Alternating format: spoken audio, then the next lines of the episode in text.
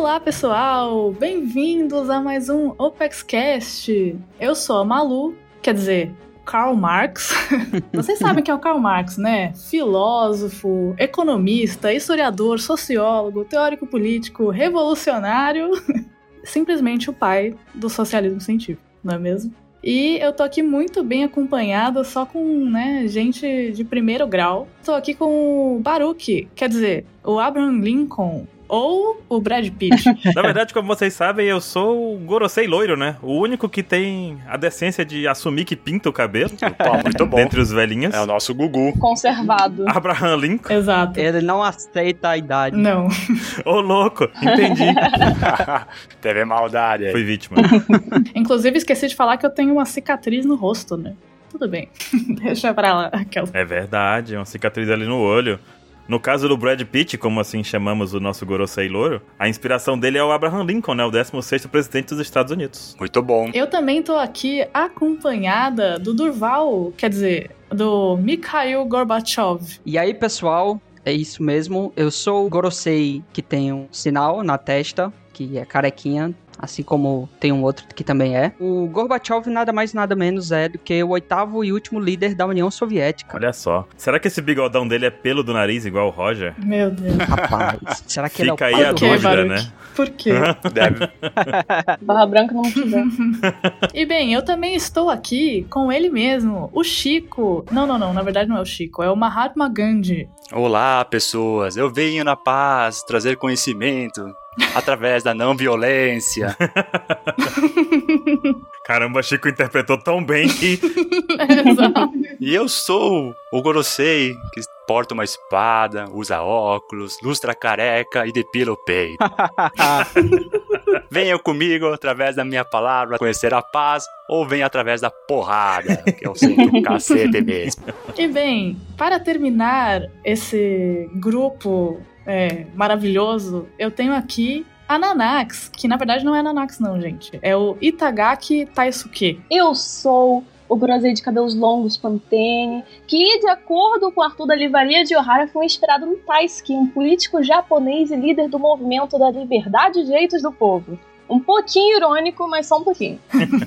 Só um pouquinho. Assim como o Marx também, né? E o Gandhi também aqui. E o Gandhi. No, no lugar dos Goroseis. E o Lincoln aqui? Lincoln tem até filme de caçador de vampiros também, né? Pra você ter ideia de como o cara é Multifunção. poderoso. E o Brad Pitt, né? Brad Pitt ao mesmo tempo.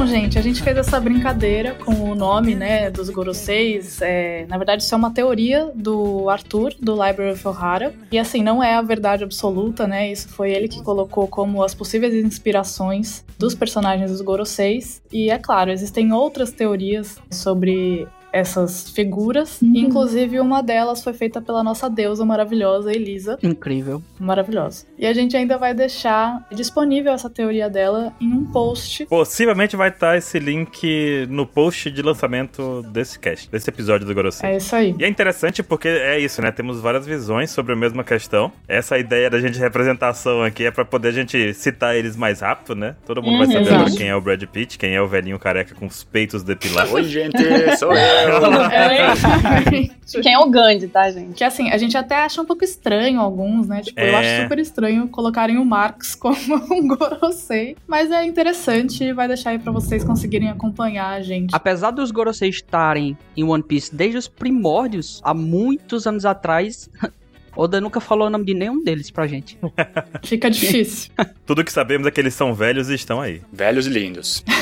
Velhos e lindos. eu acho. Os Goroseis, eles são a autoridade máxima do governo mundial. Sendo o Insama e os Tenryubitos as únicas figuras às quais eles respondem. Eles estão encarregados de tomarem as grandes decisões para o destino do governo mundial, e eles exercem ordens diretas a Cyberpol, a Marinha e, anteriormente, né, agora os finados Shichibukais. Não porque eles morreram, é só porque é a organização. Sim, a organização Queria morreu. deixar Foi claro. A gente não sabe, né, os nomes deles, nem as idades deles, se eles são combatentes ou se eles são só políticos. como que eles torna se tornaram líderes do governo mundial, há quanto tempo eles estão ali governando. Mas a gente sabe que eles sabem tudo sobre o mundo de One Piece. Ou pelo menos a gente espera, né? Tudo que a gente não conhece. É, Pelo amor de Deus. se eles não souberem, pelo amor de Deus, né? Quem vai saber? A não ser que eles sejam uns cachorrinhos, aí só respondam certa pessoa, então eles não sabem nada mesmo. Olha só. O quê? Meu Deus Teorias. do céu. Eita. E teoria nós vamos falar lá no final do cast, porque agora a gente tem que falar também dos 11 capítulos em que eles aparecem ou são mencionados, ou tem um quadrinho ali que, olha só, aquele cara lá, olha lá, se não é o Karl Marx ali falando uma coisa louca. Eles apareceram apenas em 11 capítulos, nós vamos recapitular aqui com vocês esses acontecimentos, essas participações, aparições, comentários, que tem sobre eles, na verdade. Uma retrospectiva. As dúvidas que eles criaram durante os capítulos, porque outra coisa. É. As dúvidas que eles criaram, perfeito. Eles apareceram pela primeira vez no capítulo 233. Olha isso. Meu Deus. 233. Meu Deus. Muito tempo. E isso foi logo depois que os Mugiwaras derrotaram o Crocodile, né? Lá em Alabasta. Isso acontece ali em Jaya. E assim, a primeira frase deles é: O quê? O ruivo? Quem, o ruivo? Juro pra vocês, a primeira frase é essa. Olha o Shanks aí. Aí, Quando eu falo não, porque o cara é complicado, o Shanks, ele não, talvez não seja o que parece. Ah, não, deixa, a gente conversa mais tarde sobre isso. o Ruivinho de novo. Baruque, tô contigo. Os Goroseis, que são tipo, as criaturas mais importantes que apareceram naquele momento, falam do Ruivo, a primeira vez. Pois E é. aí, na verdade, eles falam sobre o Ruivo porque ele entrou em contato, enviou um mensageiro pro Barba Branca. Então, antes daquele encontro lá deles, eles entram em contato por mensageiros. E só isso Eles já preocupa sobre os Chichibukais, porque eles precisam de um substituto pro Crocodile. E até o, o Chico Oi, gente.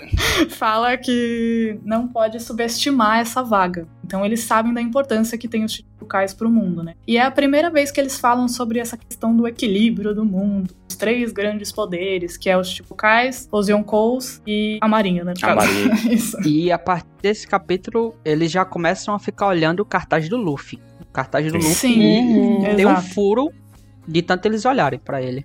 Sim. Tá gasto já, né? Tá aquele papel meio amarelado nas pontas, tantos caras pegarem com o dedo sujo, né? É. Eles falam sobre os Chichibukais porque eles falam que isso tem que ser resolvido logo, porque o mundo ficaria dividido sem esse equilíbrio dos três grandes poderes. O Oda, ele é insano com essas questões de introdução, porque no capítulo 233 a gente tá conhecendo ali os grupos de maiores autoridades do mundo, porque eles são apresentados dessa forma, né? E a gente já tá vendo ele tomando posicionamentos relacionados aos conflitos que, naquela parte da história, eram conflitos assim, sabe? De tipo Kai, Shanks, Barba Branca, tipo, Barba Branca, sabe? Então é muito legal, tipo, ver que já nesse ponto, nessa introdução, a gente já tem uma, uma, uma ideia do quão grande eles são. Nossa, sim. Poderosos eles são. É uma coisa que a gente fica com hype realmente lá em cima. E quanto isso valoriza também a questão do ser um Shichibukai ou pertencer ao grupo dos mais poderosos piratas. Sim. Ou quanto o poder da marinha é importante e influencia na vida, na qualidade, no equilíbrio. Louco, né? E já era algo grandioso e a gente percebe hoje como era a pontinha do iceberg, né? Do iceberg. E exato. uma última coisa que eu queria falar sobre esse capítulo é que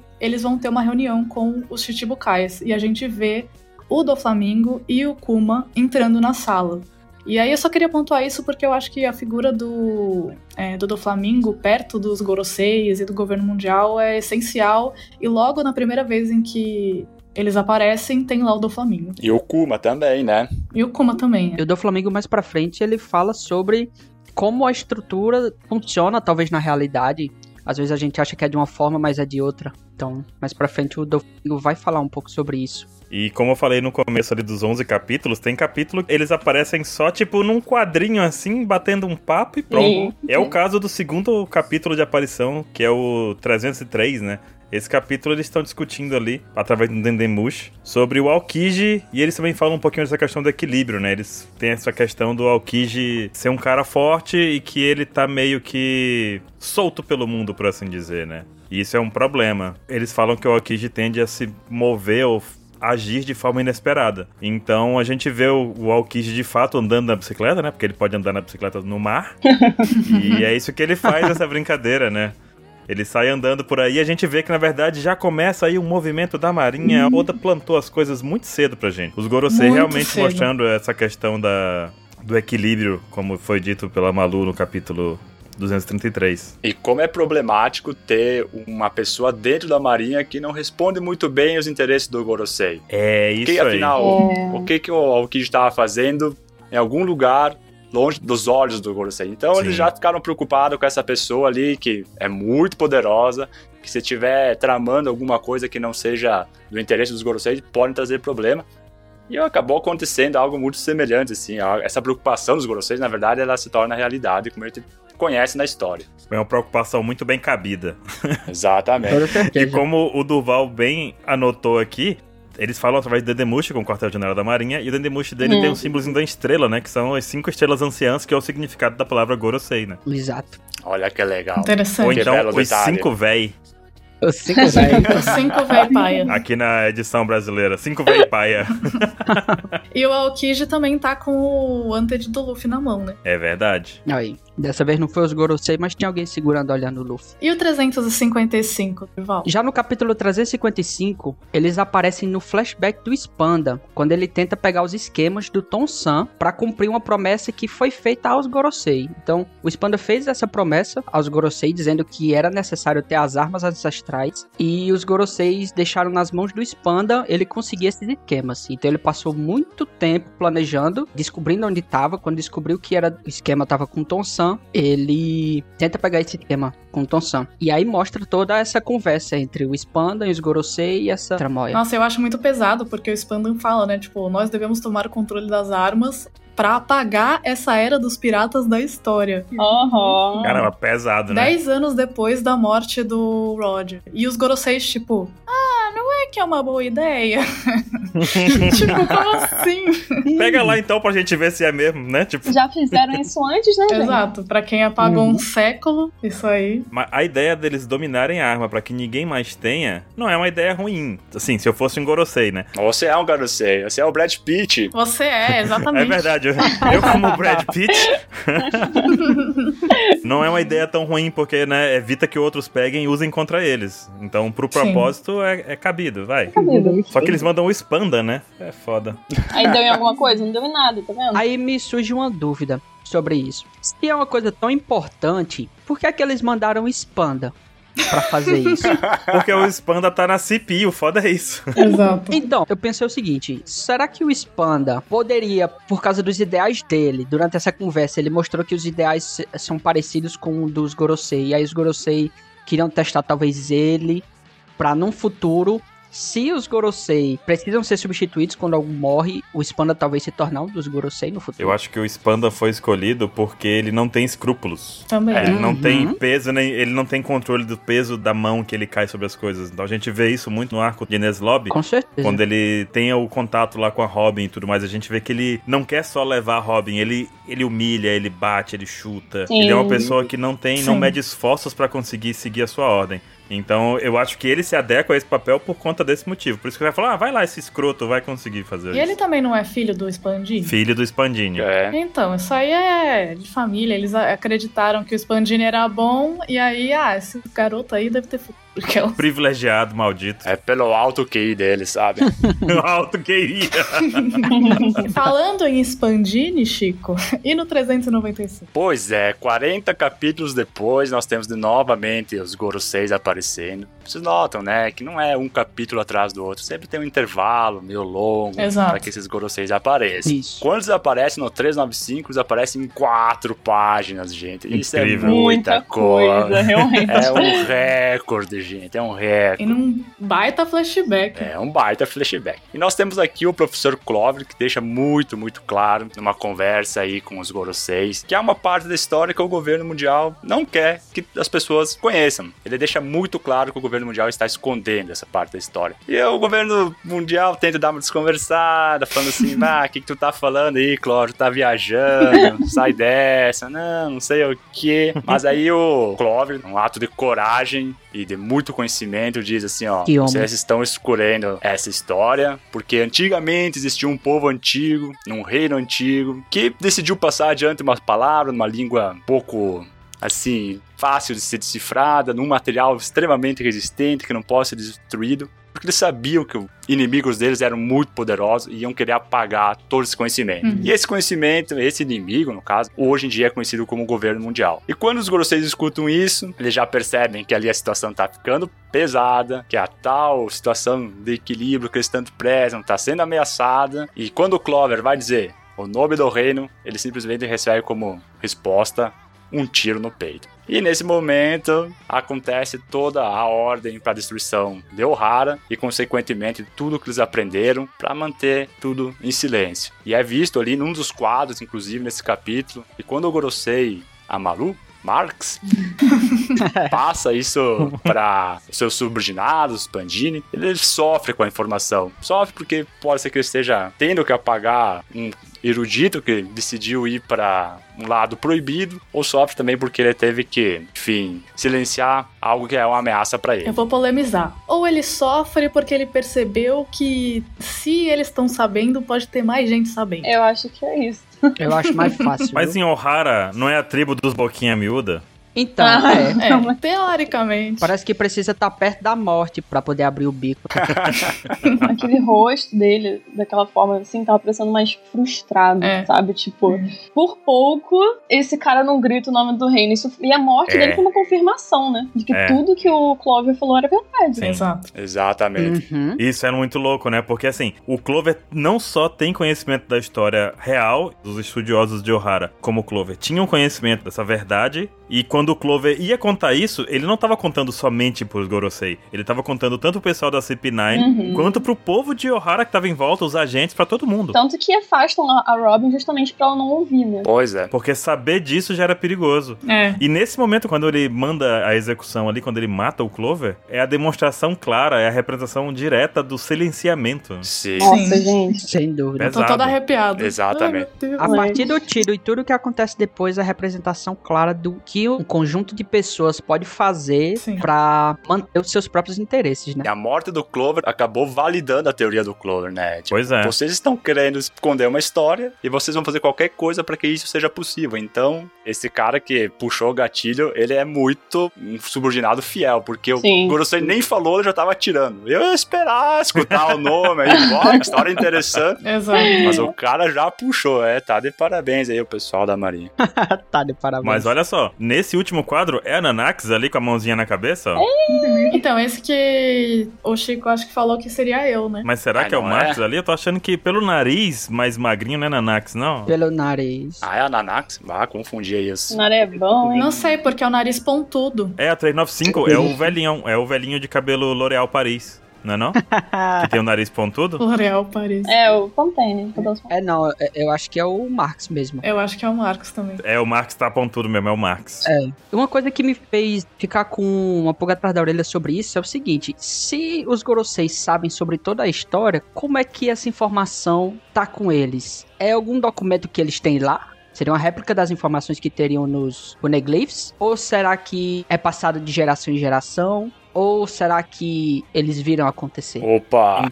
No caso dos Gorosei sabendo disso, ou de pessoal de Ohara? Agora eu sei. Grossei, sabe? No caso, os Gorosei saber das informações. Ah, isso aí a gente vai falar no finalzinho na parte de teorias, hein? Uhum. Fica aí a. Fica até o final pra Vocês saber. irem pensando.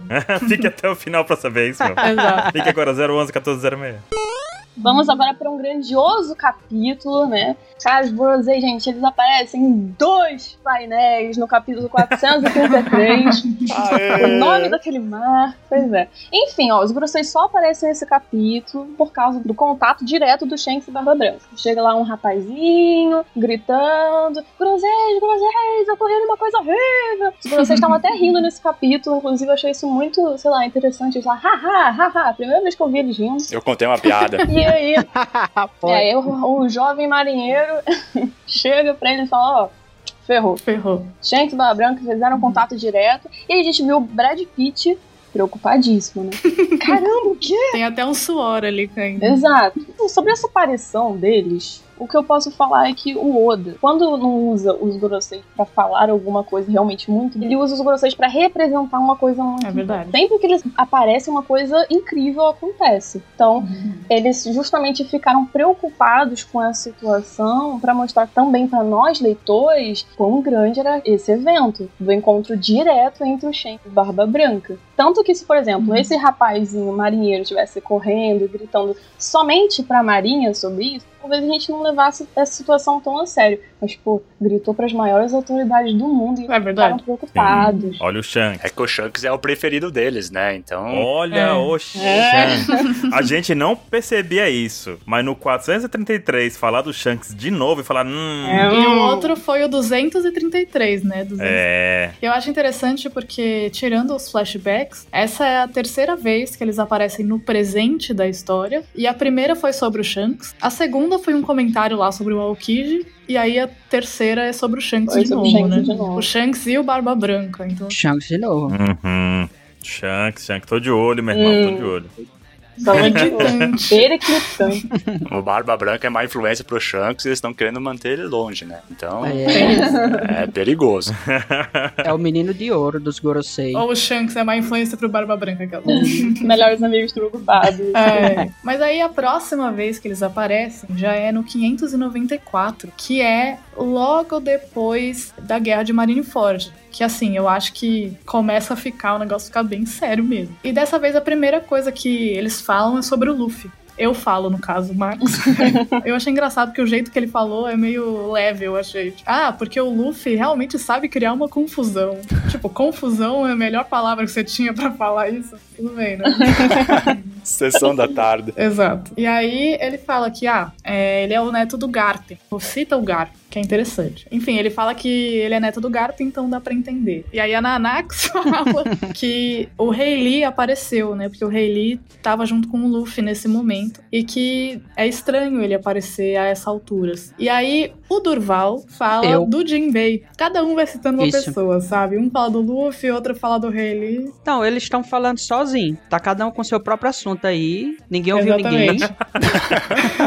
É o ego dos caras que é muito alto. E aí o Durval fala sobre o Jinbei e fala sobre como, né, ele era o Chichibukai e agora ele preferiu ficar contra o governo mundial. né? Interessante que ele fala que essa seria uma conexão entre as raças, né? Seria o Jinbei. Como Shichibukai. Então, será que os Gorosei tinham realmente uma intenção de ter essa aproximação? Nossa, tá- você tá me dizendo que os Gorosei são preocupados com representatividade Não. no Isso Chichibukai, é- é isso? Foi só uma fala de pura manipulação mesmo. Ah, bom. É. Exato. Tá interpretando bem o papel aí em Durval. Eu diria que o que eles queriam era ter acesso ao reino, Ryugu. Talvez pegar o poneglyph que tem lá. Talvez eles já tivessem alguma informação sobre as informações que tinham lá. E, na verdade, ó, nessa mesma página aqui, eu também o, o Gandhi, o Chico, ele fala aqui sobre o balanço dos três poderes de novo. Ninguém aguenta mais ouvir sobre isso. De novo eles falam sobre isso e é a primeira coisa que eles falam no do 33, né? Porque foi a preocupação com o fato de que o Crocodile saiu dos Chichibukais e que eles tinham que colocar logo alguém no lugar. E aí agora de novo, caramba, mais três saíram, tem que colocar mais três. Então agora eles estão ansiosos negativamente pra como as coisas vão ficar no novo mundo e como que as forças dos piratas também vão mudar por conta dos supernovas e aí, pra falar sobre supernovas, eles já citam o Barba Negra, né? Que ele já tá se movimentando no novo mundo. E ele pegou um dos supernovas, que foi a Bonnie, que aparece inclusive nesse mesmo capítulo. Que ele tem influência do Barba Branca, né? Do tipo, ele entende os lugares de influência do Barba Branca. Então, pra ele, talvez se movimentar no novo mundo é mais fácil. E que agora ele tem duas frutas, duas Akumas no Mi, que é algo sem precedentes. E que as únicas pessoas que poderiam frear o Barba Negra ou é um dos Yonkous ou o Marco a Fênix. Eu achei muito engraçado. que piada. ou os restantes dos piratas do Barba Branca, que é tipo o Marco e o Izou, né? Tipo isso. Marco e a sua turma. É. O cara falou de Wano agora, é, né? Exato.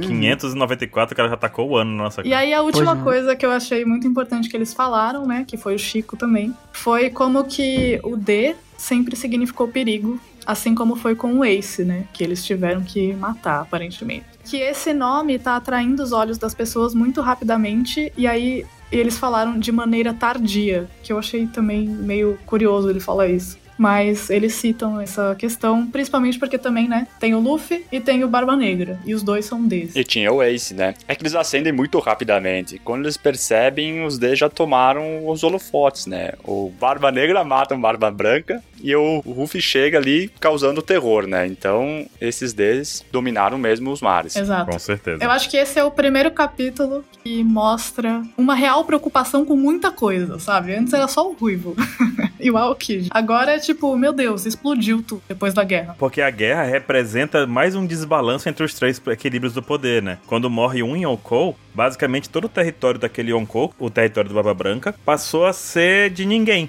Então, naquele lugar que era do Branca, voltou a ter guerra para dominação de território. Tanto entre os outros Yonkous, como com os Chichibukais, no caso Barba Negra, no caso os outros que restaram, que vão também disputar território. Então eles colocam na nossa visão nessa página aqui, nesse capítulo, um pouquinho sobre a dominação territorial e a importância disso pro equilíbrio dos três poderes, né? E muda também a estruturação da marinha, que também precisou mudar a base, precisou trocar algumas pessoas de cargo, teve perdas na guerra, então foi um acontecimento onde todos os três poderes foram afetados. Exato. E isso vai de encontro ao- à próxima aparição deles, que é no capítulo 793. Que é justamente quando aparece, veja só, o almirante da frota, que antes era o Sengoku, e agora é o Akaino, Sakazu. Exato. Nesse capítulo que ele aparece aqui, é uma página só, gente. Não, são duas, vai. É. Ixi, são três, gente. São São três. três.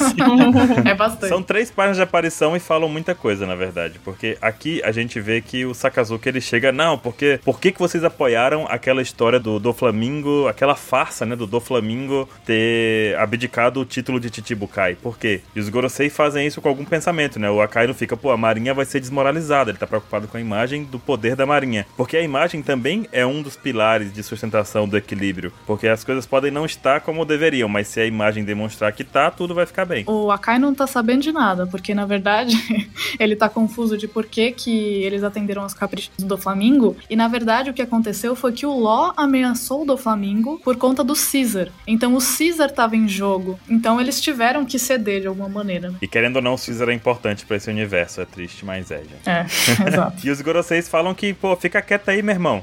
A marinha é a, é a superfície. Olha isso. Tá na parte superficial aqui do governo mundial. Não vem com essa, não. Isso é forte, hein? Isso é muito forte. E aí eu disse, a reputação da sua cara é menos que zero aqui.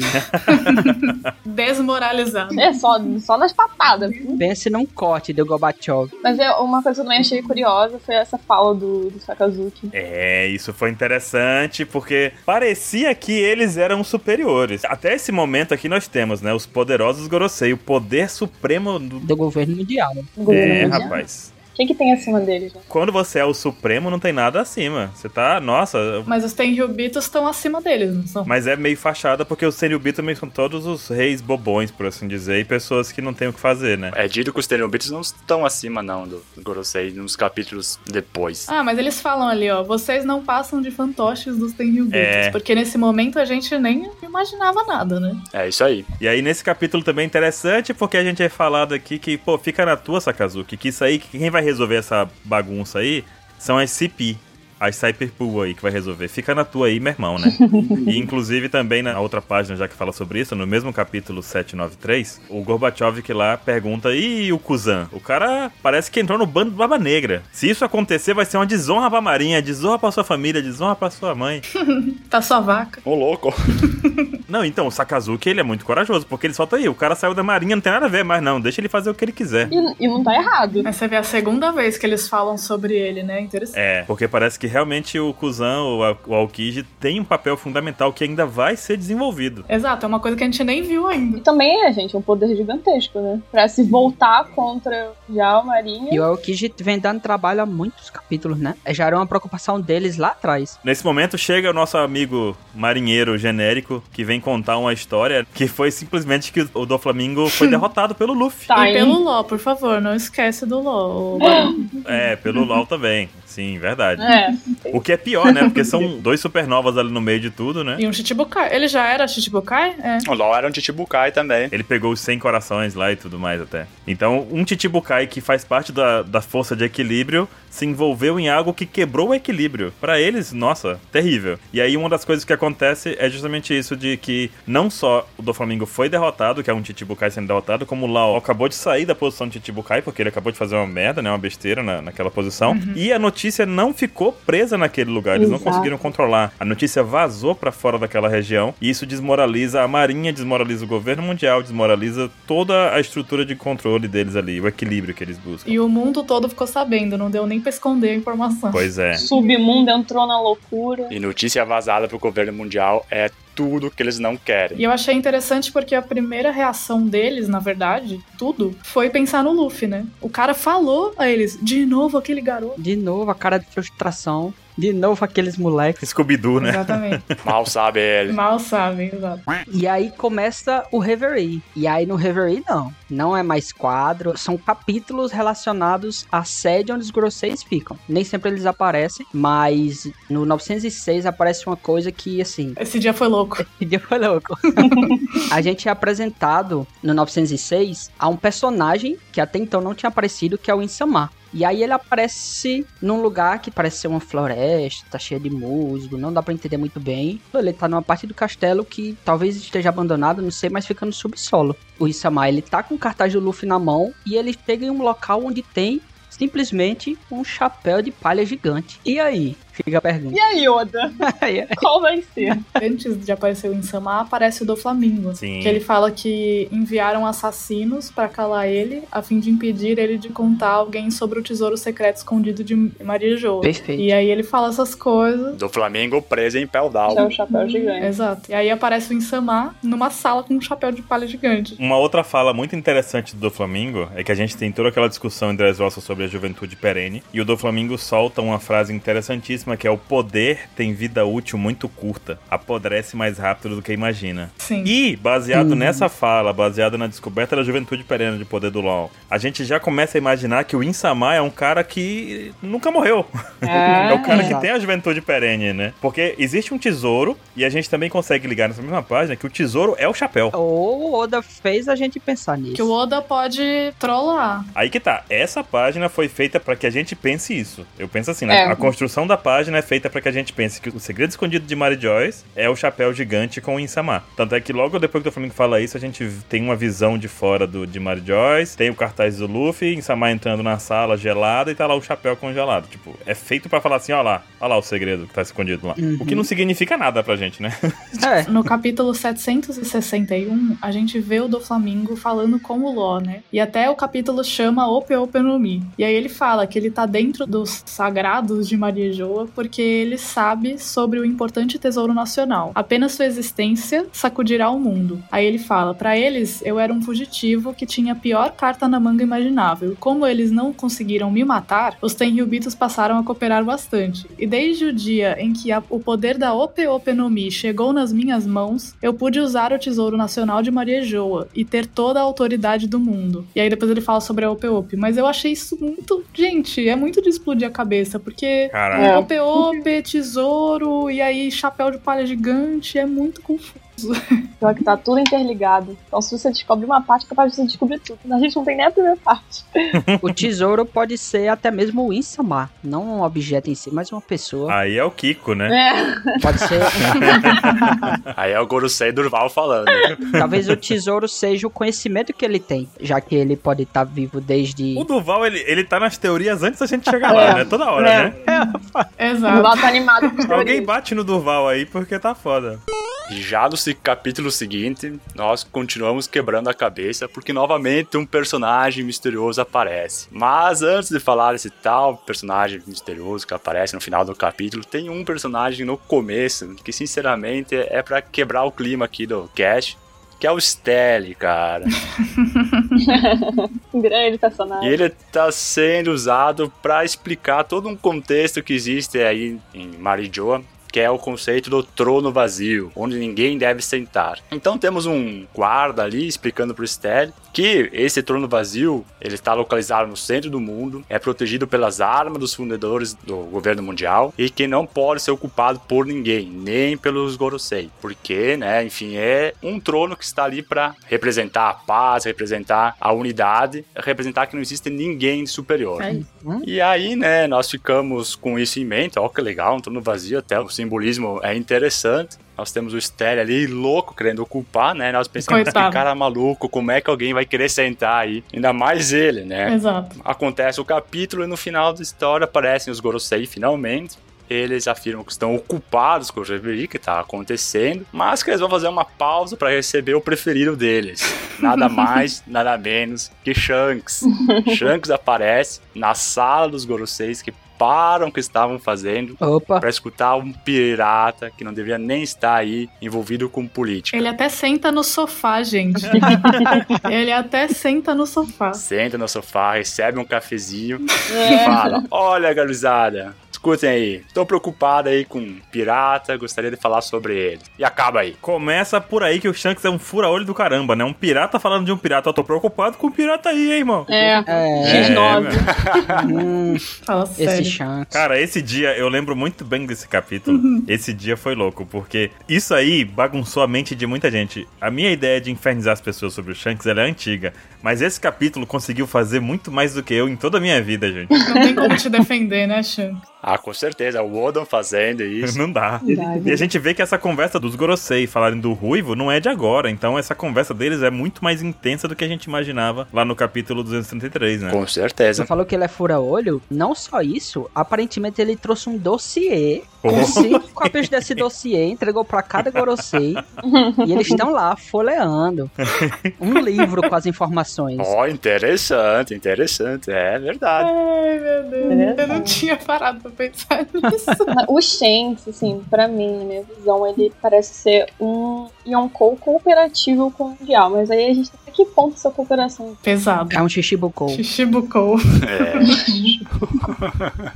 Desculpa, É. corta editor. deixa. Deixa, tem que deixar Deixa ele sim. passar as ideias dele. Nesse capítulo nós temos a certeza. Os Goroseis são o topo do poder político de One Piece. É verdade. Óbvio, eles ainda recebem ordens, mas eles em si são os superiores. É, que eles são a cabeça pensante, né? Os Tenryubitos não pensam em nada. E algo interessante também que é apresentado nesse trono vazio é que a gente começa a perceber a relação entre o símbolo do governo mundial e os Gorosei também. Porque se você observar o trono vazio, ele é mais ou menos são quatro círculos com ligação em um só. Sim. Que a gente faz aquela referência aos Red Poneglyphs, né? Que são ligados e vão achar um ponto no centro deles em que vai estar o One Piece, por assim dizer. Só que também tem a ligação entre os cinco Gorosei, né? São cinco bolinhas. E a gente também tem no Trono Vazio como se fosse uma grande seta, uma grande bússola apontando. E essa grande bússola, ela tem vários pontinhos ali, como se fossem as outras nações ou ilhas. É. Só que uma coisa que fica bem interessante nessa parte do Trono Vazio é que a gente observa que lá, na frente do Trono Vazio, tem várias armas enfiadas no chão, como se fossem as armas dos reinos que se submetem a esse Trono Vazio. Isso. O reino vai lá e, tipo, igual o Senhor dos Anéis, né? Você tem minha espada, e pá, enfia a espada no chão. Você tem meu machado, Exato. aí tem um machado lá no chão. E dá pra ver que todas elas estão bem avaliadas, né? Tipo, tão bem, são bem antigas. São bem antigas. Sim. São do início do governo, muitas delas. Muito interessante pensar que tem muito mais. Sabe que esse comentário seu me fez brisar aqui com essa coisa do, do símbolo, né? do- das quatro bolinhas e uma central. Aí eu fiquei pensando nos cinco Goroseis, que são os quatro e um de branco, né? Que é o X. Não sei, né? Porque ele tem de fato uma diferenciação. Será que eu sou o central? não quer não, é? Provavelmente não. Eu acho que faz relação sobre, o, sobre os Red Poneglyphs e apontando pra ilha final, né? A ilha do meio dos... dos... É verdade. Mas ao mesmo tempo, né? É coincidência. Cinco, cinco pontos, cinco Gorosei. Pro público geral, né? São os quatro oceanos e o governo mundial no meio. Olha O só. público em geral, a ideia é essa. Muito simbolismo. Norte, sul, leste, Muita oeste. teoria. Muitas coisas que dá pra pensar. O próximo capítulo agora é verdade. Esse daí, pra mim, o capítulo lendário que até hoje é usado em inúmeras teorias. Tem gente que é traumatizada com esse capítulo que não consegue sair dele.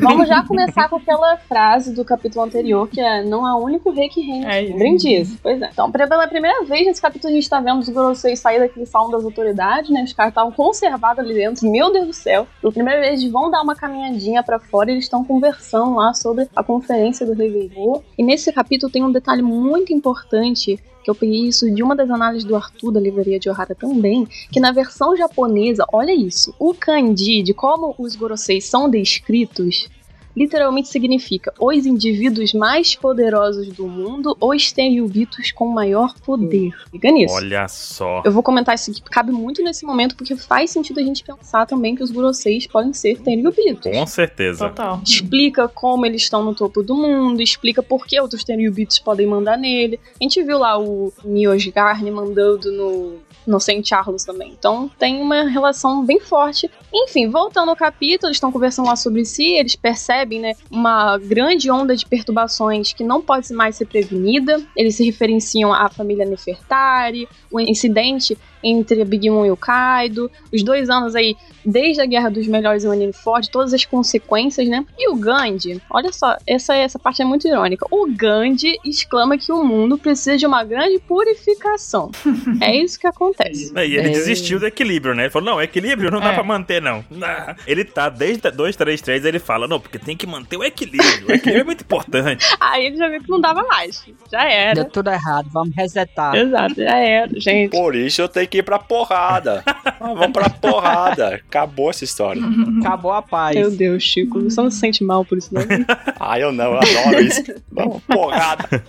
Novamente, essa grande purificação aí pra mim parece também ser uma referência. Parece que eles estão sempre se referenciando ao que eles já fizeram, né? Ao século perdido. E o Oda utiliza esses termos que eu acho muito curiosos, assim. Na visão do governo mundial, que eles estão sempre falando sobre a purificação, luz a ser apagada, como eles chamam os Tenryubits, dragões celestiais, demônios de Ohara. Então, é como se o vocabulário deles estivesse englobando umas palavras que colocassem eles numa posição assim pura, sabe? Uma posição Sim. que eles estão só vendo um mundo melhor, erradicando o mal, entendeu? Posição de deuses mesmo. Exatamente, eu acho que tem uma metáfora muito grande, assim, por trás disso tudo que o Oda construiu. Na cena seguinte, depois desse diálogo dos Goroseis, a gente vê o Insama num lugar lindo, que é o Salão das Flores, que parece também um, um lugar ancestral, que nem onde estava guardado o grande chapéu de palha. Tem o clímax desse capítulo, que é o Insama sendo visto, saindo desse salão, e tá aí com os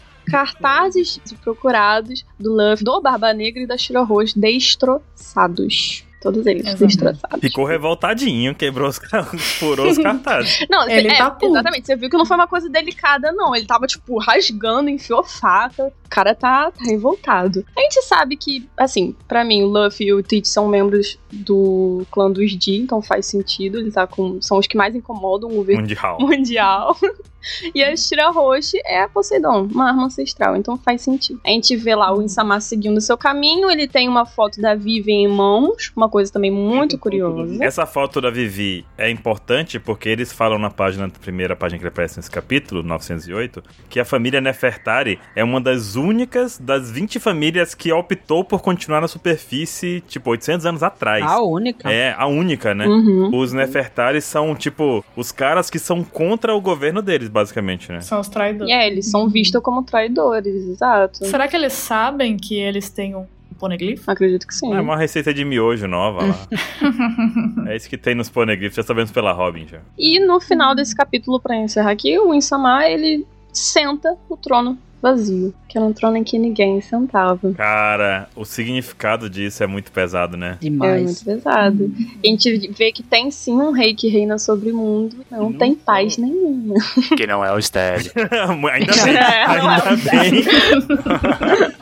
não, e não só ele senta no trono vazio, como os Gorosei se ajoelham pra ele. Se ajoelham. Uhum. Cara, que pesado isso. Então, vocês acham que, tipo, o Sakazuki, no capítulo 793, estava se referenciando aos Tenryubits ou talvez a figura de Insama? Eu não sei, eu penso assim, que ele falou sobre que existe algo acima, né? Vocês não são os mais Uhum. poderosos, por que, que vocês estão fazendo isso? Na verdade, ele tava tendo uma dúvida sincera E a Aham. resposta só apareceu no 908, que na verdade eles estavam sim seguindo ordens maiores, né? É. Não só seguindo, como mostrando a sua submissão. Assim, eles ficam falando, ficaram falando o negócio inteiro sobre o equilíbrio do mundo, o equilíbrio do mundo, blá blá blá blá blá. Aí o Gandhi fala: o equilíbrio do mundo não pode ser mantido pra sempre. Parece que é hora de uma grande purificação, que é o momento que eles tomam uma decisão, certo? Uma decisão foi tomada. Sim. E o Insama, a gente não sabe nada, mas pelo olhinho do Zunichi ali, aquela teoria pra frente. Pelo, sei lá, essa aura mítica que tem em volta dele, parece ser uma figura ancestral, assim, né? Não parece ser uma pessoa normal. Aí essa coisa do, dessa decisão que eles falaram de ser a hora de uma grande purificação, eu fico pensando se depois de todo esse tempo o Insama era um, um ser que tava meio adormecido, meio escondido, e ele tá sentando no trono pela primeira vez depois de muito tempo, porque chegou um momento em que não dá mais e o Insama agora tem que entrar em ação. Pode ser, pode ser. Esse ajoelhar deles é aceitando a incapacidade de resolver os problemas do mundo. Né? E o Insama é uma grande entidade. Deus, Insama, por favor, nos Até ajude. porque aqui eles aparecem com um semblante de. talvez até desgosto, de estar ali s- sem estar gostando tanto, entendeu? Se ajoelhando achando bom por completo. Até a rasura que o Oda faz nessa página, quando mostra os cinco ali é, falando, né? A gente vê que tá rasurada a parte de baixo do rosto deles e a testa e o cabelo tá bem claro. É, é- realmente, eles baixaram a cabeça o máximo possível pro Insama. É muito bizarro isso. Sim. É muito inesperado depois de ver cinco criaturas que discutem sobre o caminho do mundo, de repente tá baixando a cabeça pra um maluco que a gente nunca ouviu falar. Uhum. Porque pra mim não ficou com a impressão de que eles têm uma reunião toda semana, sabe? Me deu a impressão de que isso tá Sim. aparecendo agora, depois de muito tempo. Faz sentido. Faz muito sentido. E ainda vem com essa questão, né? A luz que precisa ser apagada da história. Você já decidiu quem é? Passa os nomes aí que a gente vai fazer. Que a gente vai matar. É. Bota lá no Trello que a gente vai dar um jeito, pode deixar. Bota no trem.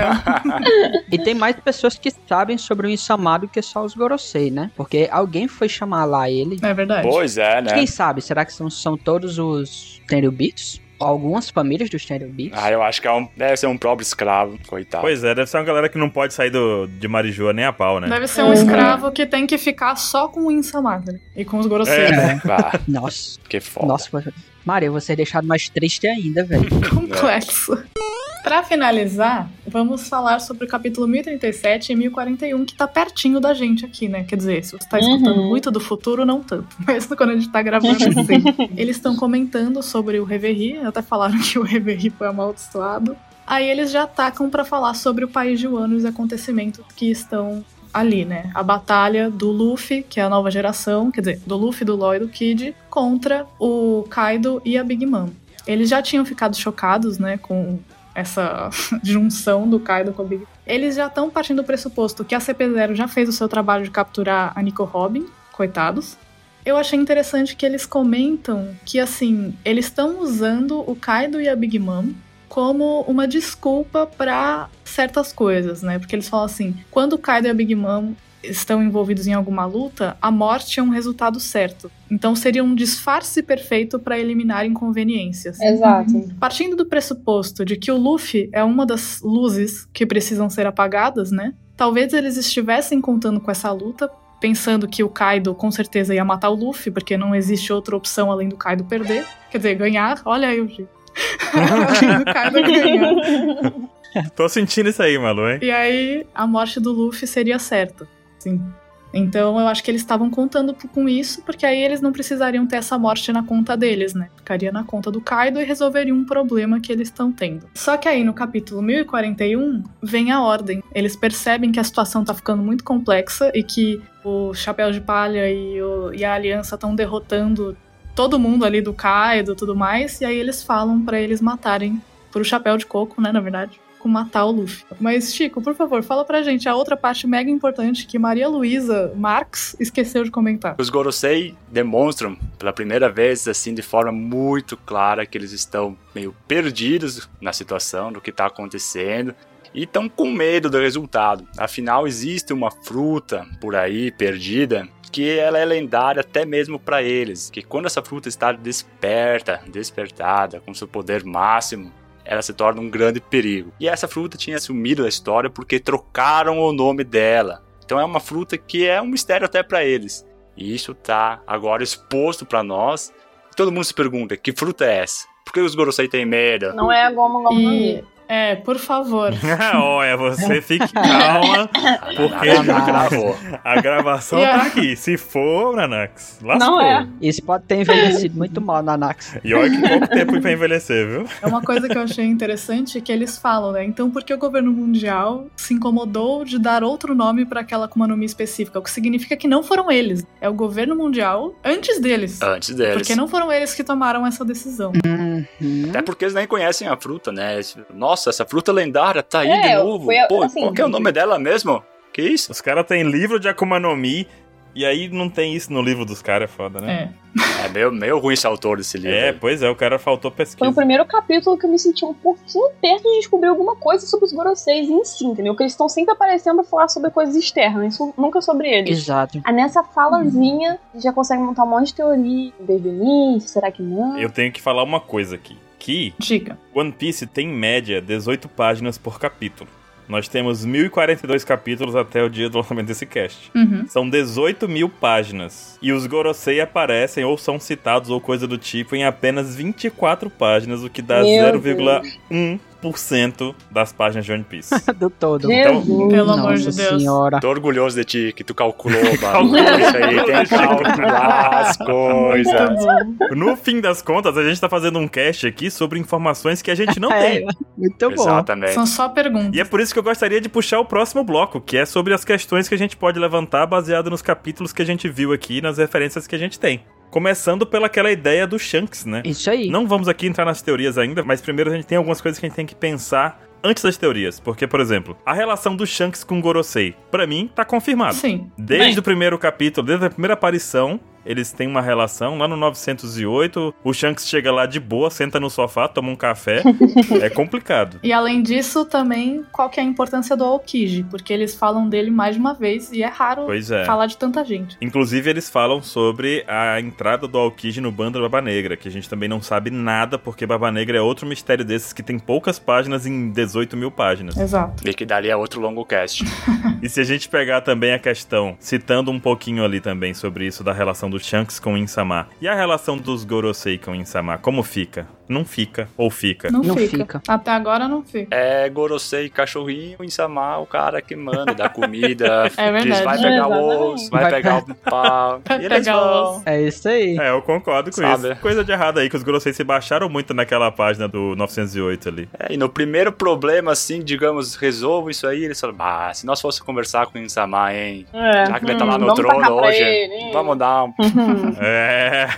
Ah, realmente. Uma outra questão também que vem aqui, é, eles são só políticos, porque a gente sabe que tem política em One Piece, não tem pra onde você fugir. O Oda não vai estudar mil culturas do mundo Não, e não falar exato. de política, porque a política tá inserida em todo tipo de cultura, gente. Calma lá. gente, política tá no dia a dia de todo mundo, não é partido político. Política é, tipo, a polis, tá ligado? Tem a ver com o nosso dia a dia. Exato. E aí vem a parte. Eles são só políticos, eles também são combatentes, porque existia essa teoria no passado, aí eu vou queimar um pouquinho a teoria aqui, de que os Gorosei seriam a batalha final de One Piece. Isso aí é um pra cada um, inclusive o, o Gandhi seria contra o Zoro, porque ele é um espadachim, entendeu? Ah, Pode vir, Zoro. gostei, gostei, Pode vir, Zoro. Pode vir. gostei. Ou eles são intermediários do Insama, porque assim, os vêm lutar eu não, não sei. Se um dia eles foram combatentes, hoje eu acho que não são mais não, viu? Só vou falar uma coisa. É, o outro lá usa uma espada. É, ó, bom ponto. Eu acho que eles vão pro pau ainda. Eu acho que eles já foram combatentes. Se eles ainda estão aí em posição de chegar e lutar, é outra Eu acho que sim. Nós já comentamos aqui também sobre o Insama sentar pela primeira vez no trono vazio. A Malu trouxe essa questão e ela continua pertinente. É. Não tem como a gente saber de fato, mas é um bom pensamento sim. Parece que o cara chegou, viu? Vocês são incompetentes, deixa que eu Uhum. resolva essa bagunça, né? Exatamente. Ou então ele tem só um, talvez um complexo de Deus igual o Enel. E aí ele é superior, talvez, por alguma força que ele tem. E não só ele acha que sabe resolver as coisas, mas ele quer resolver as coisas mesmo que no fim das contas ele erre. Pode ser. Entendeu? Pode ser tipo um descendente do Stelly. No Stelly. Nossa.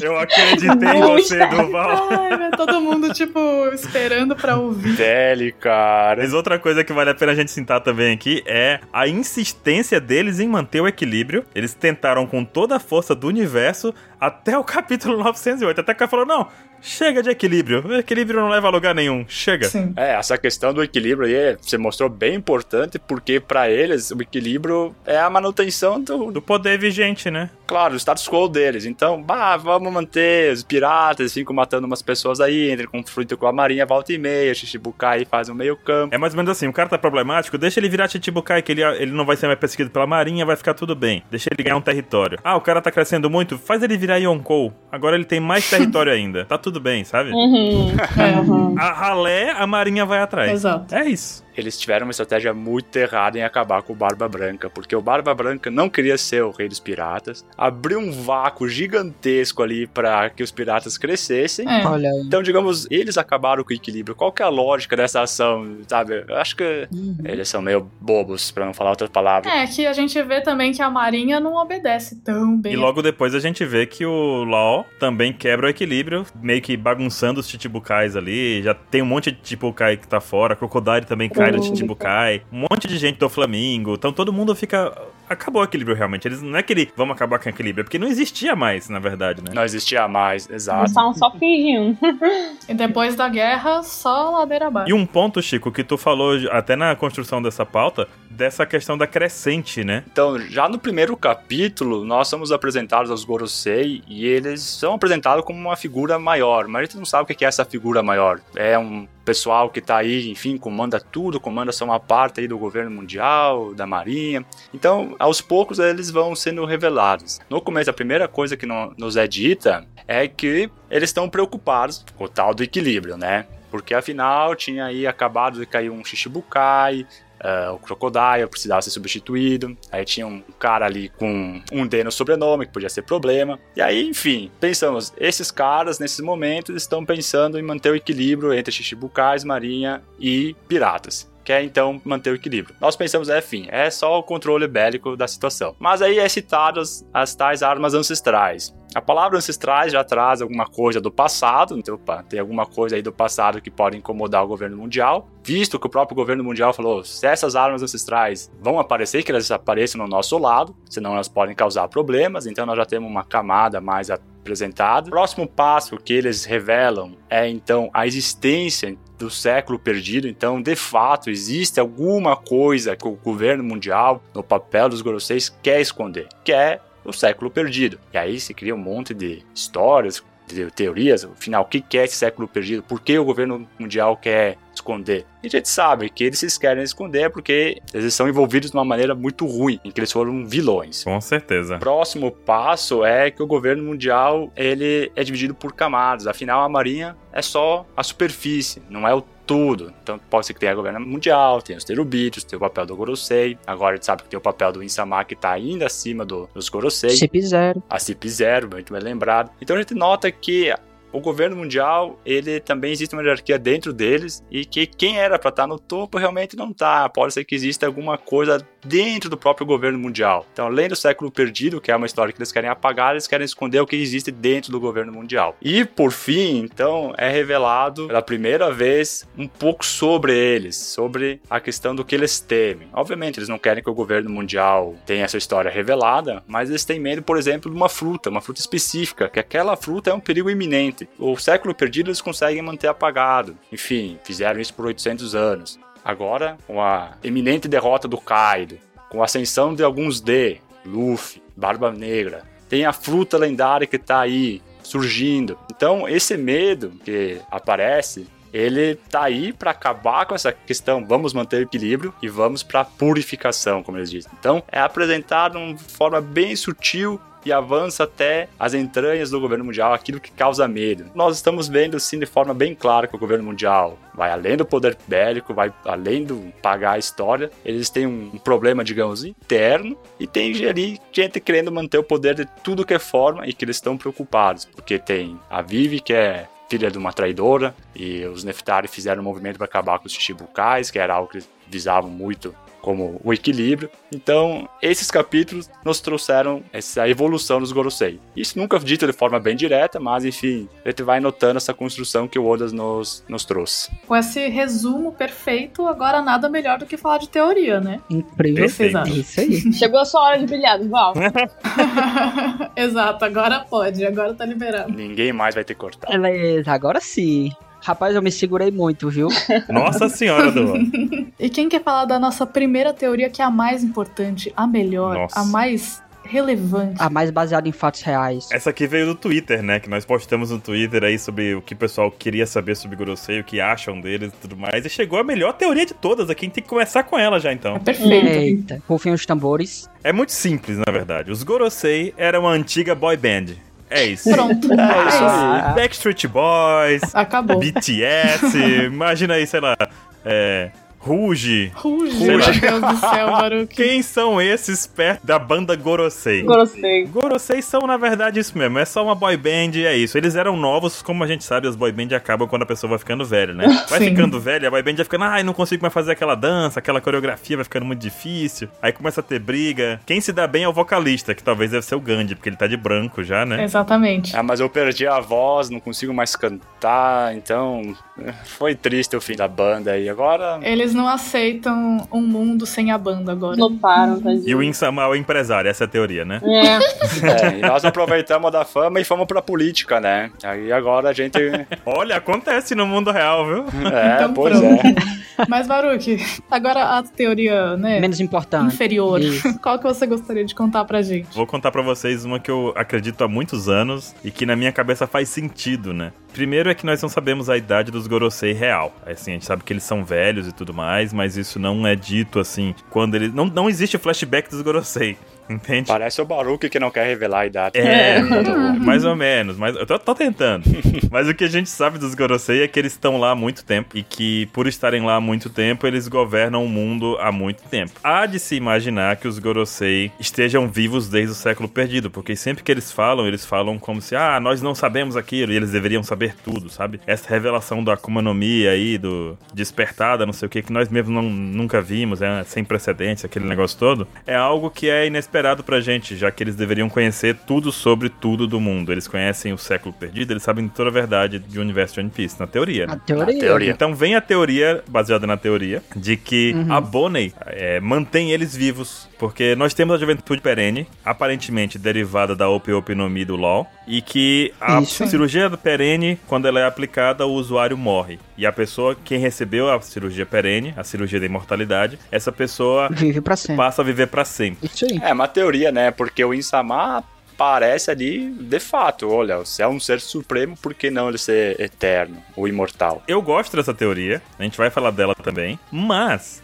eu quero falar, na verdade, é da Bonnie, que a Bonnie não pode ser ignorada. Primeiro que ela é uma das supernovas ali também. Ela também tem um poder interessante que já foi demonstrado no arquipélago Sabaldi, que no caso é o poder de tanto rejuvenescer quanto envelhecer as pessoas. É uma Akuma no Mi que funciona nela mesma. A gente vê que ela vira criança, a gente vê lá na frente no Reverie que ela vira uma senhorinha, que inclusive é algo que a gente tem que pensar num cast futuro, né? Porque ela vira como se fosse a rainha do reino de Sorbet e ela tem uma relação com Kuma, que é um ciborgue, também pode ser velho, a gente não sabe. Então tem muitas relações assim, mas o principal da Bonnie que eu gostaria de focar é o poder dela, né? Que esse poder de envelhecer e de rejuvenescer. Porque a gente já viu algumas outras Akuma no Mis que funcionam assim, baseada no toque. A gente pode falar da Mani Mani no Mi, do Bonchan. A gente pode falar também da fruta da Suga, que também transforma em brinquedo. Sei lá, o pessoal passou anos como brinquedo lá em Dressrosa, né? A gente tem também a fruta do Vandendecken, que funciona na mão. Uma mão ele toca e grava o alvo, outra mão ele toca e atira naquele alvo marcado.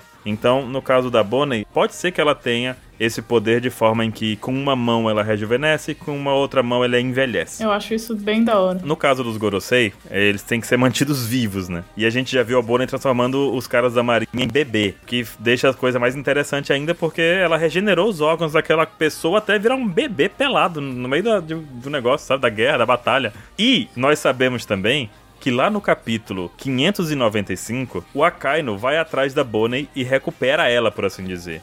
E ele fala que ouviu que ela tinha fugido do governo, mas que agora ele capturou e o assunto tá acabado. E a Bonnie, ela tá amarrada com correntes, possivelmente correntes de Kairosek ali. Isso deu até medo a ele. E a Bonnie fala que jamais vai perdoar eles. Claro que tem um contexto que a gente descobre depois, até com relação ao Kuma e tudo mais. Porém, o importante aqui é saber que ela tem uma relação com o governo mundial, que ela foi capturada para o governo mundial, porque o governo mundial estava atrás dela, que ela fugiu de lá, e que talvez o melhor trabalho que ela poderia fazer seja o de rejuvenescer as pessoas que ela queira ali naquele momento, né? Então ela pode tornar os Gorosei não jovens, mas saudáveis, vamos dizer assim, na melhor idade, né? Que é assim chamado. O perigoso é se ela se atrasar um pouquinho do jeito que eles estão, eu morrer.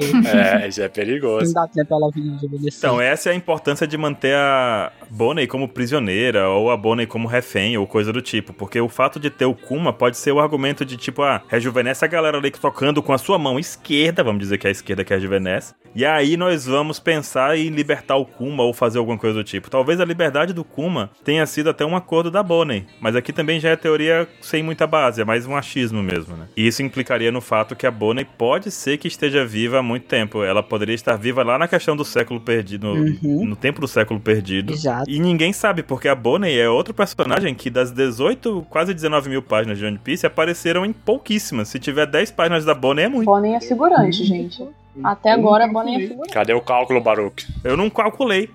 Ah, sem cálculo. Tem como. Então, a Bonnie, ela pode ser sim que ela tenha, baseado nesse capítulo 595, ela pode ter uma relação direta aí de relação com o mundo, com os Gorosei, e pode ser importante pra manter os véi vivos. E pode ser que, caso eles tenham um modo combatente, ela venha a ser a pessoa que vai, entre aspas, habilitar esse modo combatente, deixando os velhinhos no auge do seu poder, né? Eu gosto bastante dessa teoria da Bonnie rejuvenescer os Gorosei, assim, porque de fato, essa perseguição que a Marinha tem, o governo mundial tem pra ter ela como prisioneira, enfim, vai saber, né, que tipo de serviço ela presta pra eles. Então, de fato, é uma teoria muito válida. O que puxa contra é o fato dos Gorosei se mostrarem completo perdidos, né, em algumas situações. Então, a teoria por si, é, se não fosse os Goroseis, pra mim já estaria confirmada. Tão bem bolada, tão bem.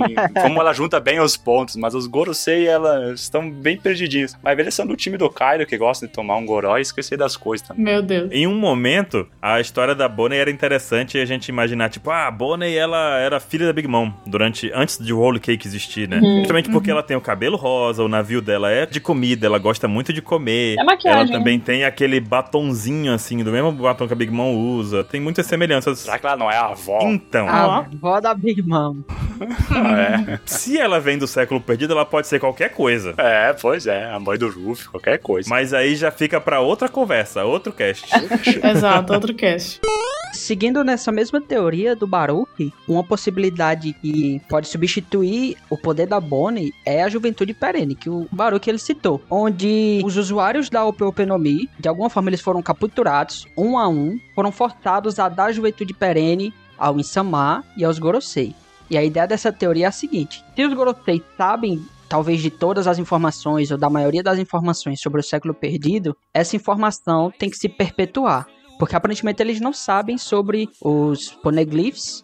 Eles querem destruir os poneglyphs, eles não têm. Então essa, essa informação tem que estar com eles de alguma forma. E aí pode ser passado de geração em geração, à medida que os Gorosei vão sendo substituídos. O Insama, a chance maior é de que ele seja realmente eterno, seja pela juventude perene ou pela Bonnie. Mas os Gorosei, ou eles são substituídos quando um morre, algum outro substitui, ou então quando um decide sair. É, só que isso é perigoso porque começa a ter muita gente sabendo de todas as informações, ou eles são Sim. mortos depois, ou tem documentos escritos sobre essas informações em algum lugar no castelo. as formas que são passados os conhecimentos através de gerações, né? Porque nós temos a questão de cultura, a questão cultural, por exemplo, de, de que a gente consegue passar o conhecimento através de histórias contadas, de músicas, da, da vivência em si, da experiência de viver. A história oral, né? A história oral e a história de vida também, né? Do jeito que uma civilização, por exemplo, uma tribo indígena pode passar para os outros, a forma como eles caçam, como eles pescam, como eles. e aquilo se perpetuar durante o tempo,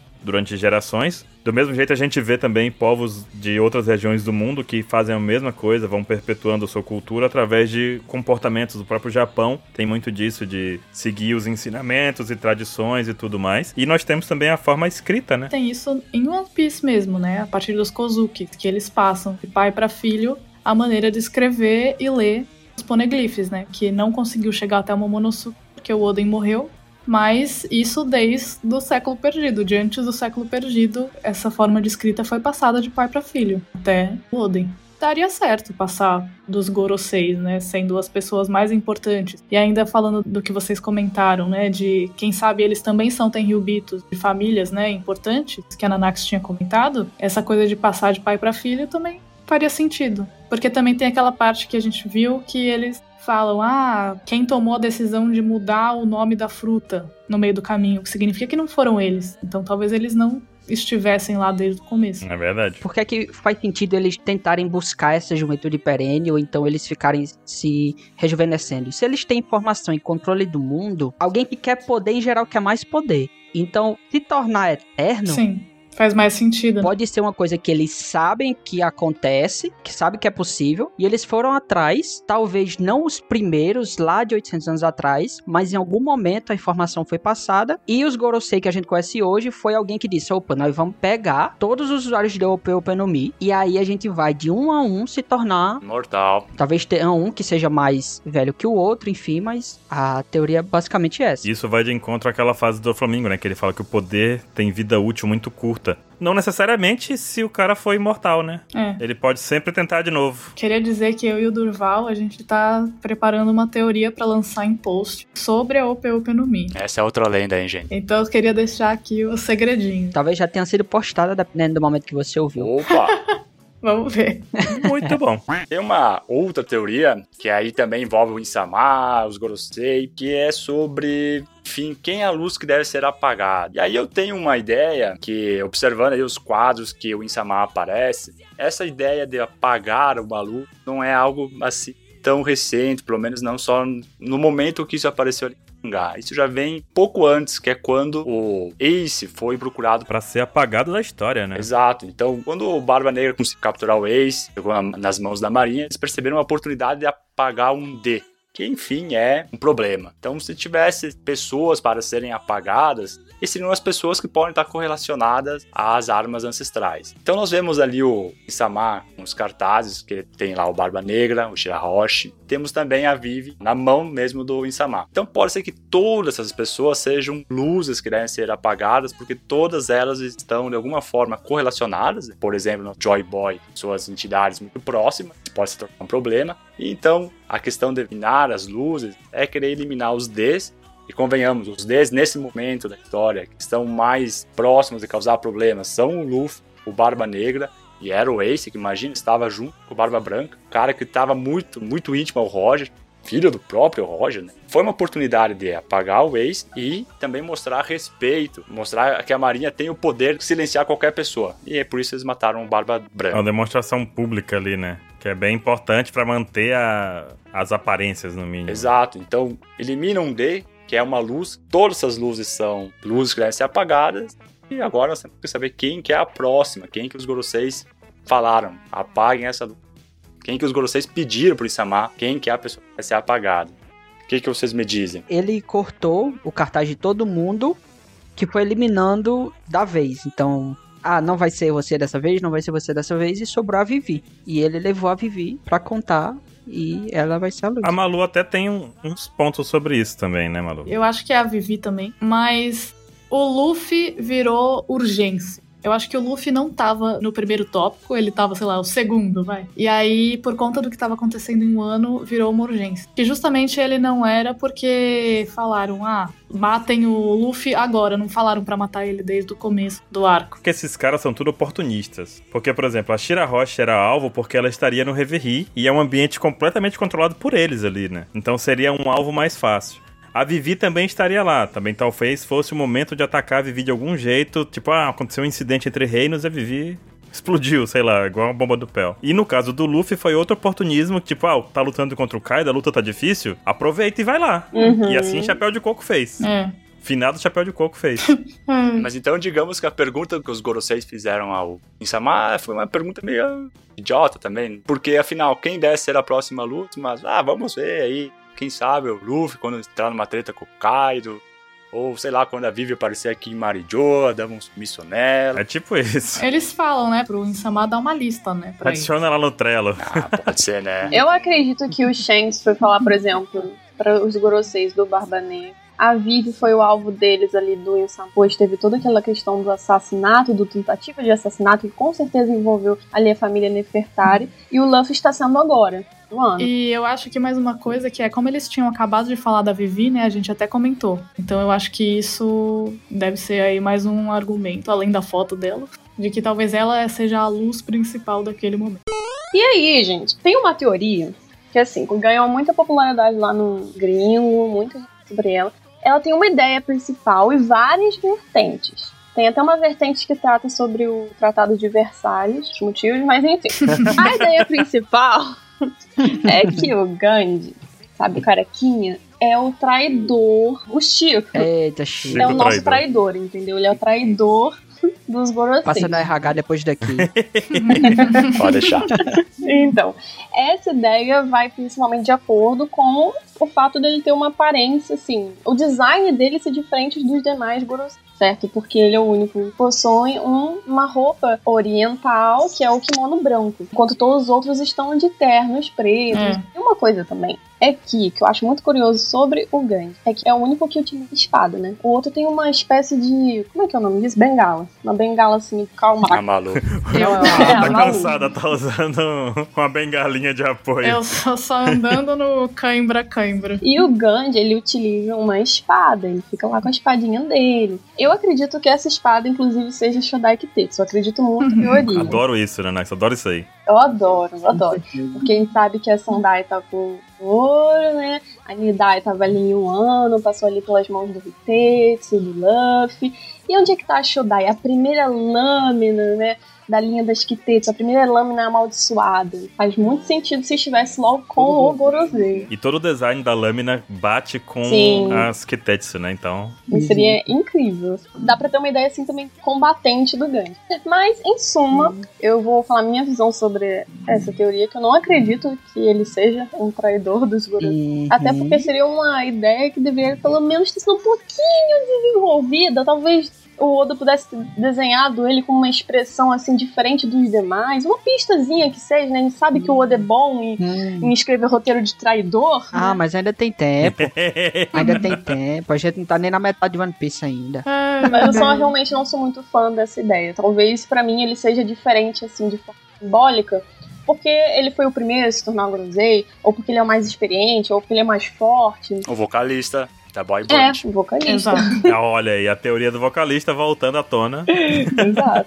A gente queria muito que vocês enviassem teorias pra gente, porque esse é um tema muito importante, né? Os Goroseis é uma coisa que engloba a obra inteira. Abrangente. Então, mandem e-mails pra gente pro contato arroba onepiecex.com.br que a gente vai adorar ler e... E a gente já lê no próximo Apex Cash, hein? Mandem, mandem, mandem, mandem. Então corre, corre! Inclusive, tô ouvindo boatos aí de Opex Cash quinzenal, né? Será? Ah, Será? É, sou o chefe, pede, nós obedece, né? Vai, tá vindo aí, tá vindo aí. Tá vindo. Será? Chegando. Vamos ver, vamos ver. E eu também queria fazer um apelo pra vocês irem lá ler os hacks da rainha, que às vezes sai atrasado, mas eu coloco bastante dedicação. o do capítulo 1041 e do 1042 fala sobre os Goroseis, que inclusive veio a inspiração, né, pra gente fazer esse cast. Com certeza. E eu também falo sobre a CP0, então esse pessoal aqui me ajuda muito também pra fazer esses posts. Vale muito a pena. Leiam, gente, só leiam. Link na descrição, porque, pelo amor de Deus, isso aqui é, é fruto dessas conversas que saem no Hack da Rainha. E né? do- dos pautas também, né? E nos pautas. Vocês têm mais alguma coisa pra acrescentar? Curioso pra saber o que, que esses velhos vão fazer, porque os velhos realmente. A gente sabe que o Oda sempre deu muita força aos velhos em One Piece. É uma questão de respeito até, né? Os velhos são inteligentes, são sabidões. Esses caras representam pessoas que são pessoas boas, né? Teoricamente, com pensamentos legais, assim. Pensa, alguns, né? Temos o Gandhi, o Marx e tal, tem até o Brad Pitt aí. Então, temos pessoas que têm, né? Casado com a Angelina Jolie. Mas temos pessoas que têm é, comportamentos interessantes com a sociedade, com o mundo. É interessante observar isso e perceber que o Oda sim coloca política em One Piece e esses caras sim são inspirados em pessoas que envolvem política no mundo. E mesmo que os Goroseis não sejam inspirados nessas figuras que a gente colocou, ainda assim tem política. Ainda assim, as outras opções de, de inspiração são políticas. Inclusive, fica aí de novo lembrando que vai ter um post da Elisa com a visão dela sobre os Gorosei, que vale muito a pena. O primeiro passo, pelo menos, é o Oda falar qual é o nome deles, né? Sim, Ah, é, seria um bom Por começo. favor. Seria ótimo. seria ótimo. Imagina ter um D ali Mas- no meio, só pra causar. Opa, Eita. Olha só. Já pensou? Se todos são. 5D. Caraca. 5D. Meu Deus do céu. Não, não, aí agora tá ficando feio. Aí, cinco dimensões, calma lá. que é isso então, gente. Muito obrigada por escutarem. Mandem e-mails. Esperem pelos próximos casts. Até o próximo. Mandem e-mail. Um beijo e um queijo, vai lá. Valeu, galera. Obrigado. Até a próxima! Nós não gostamos de coração. Ah. Concordo. Valeu!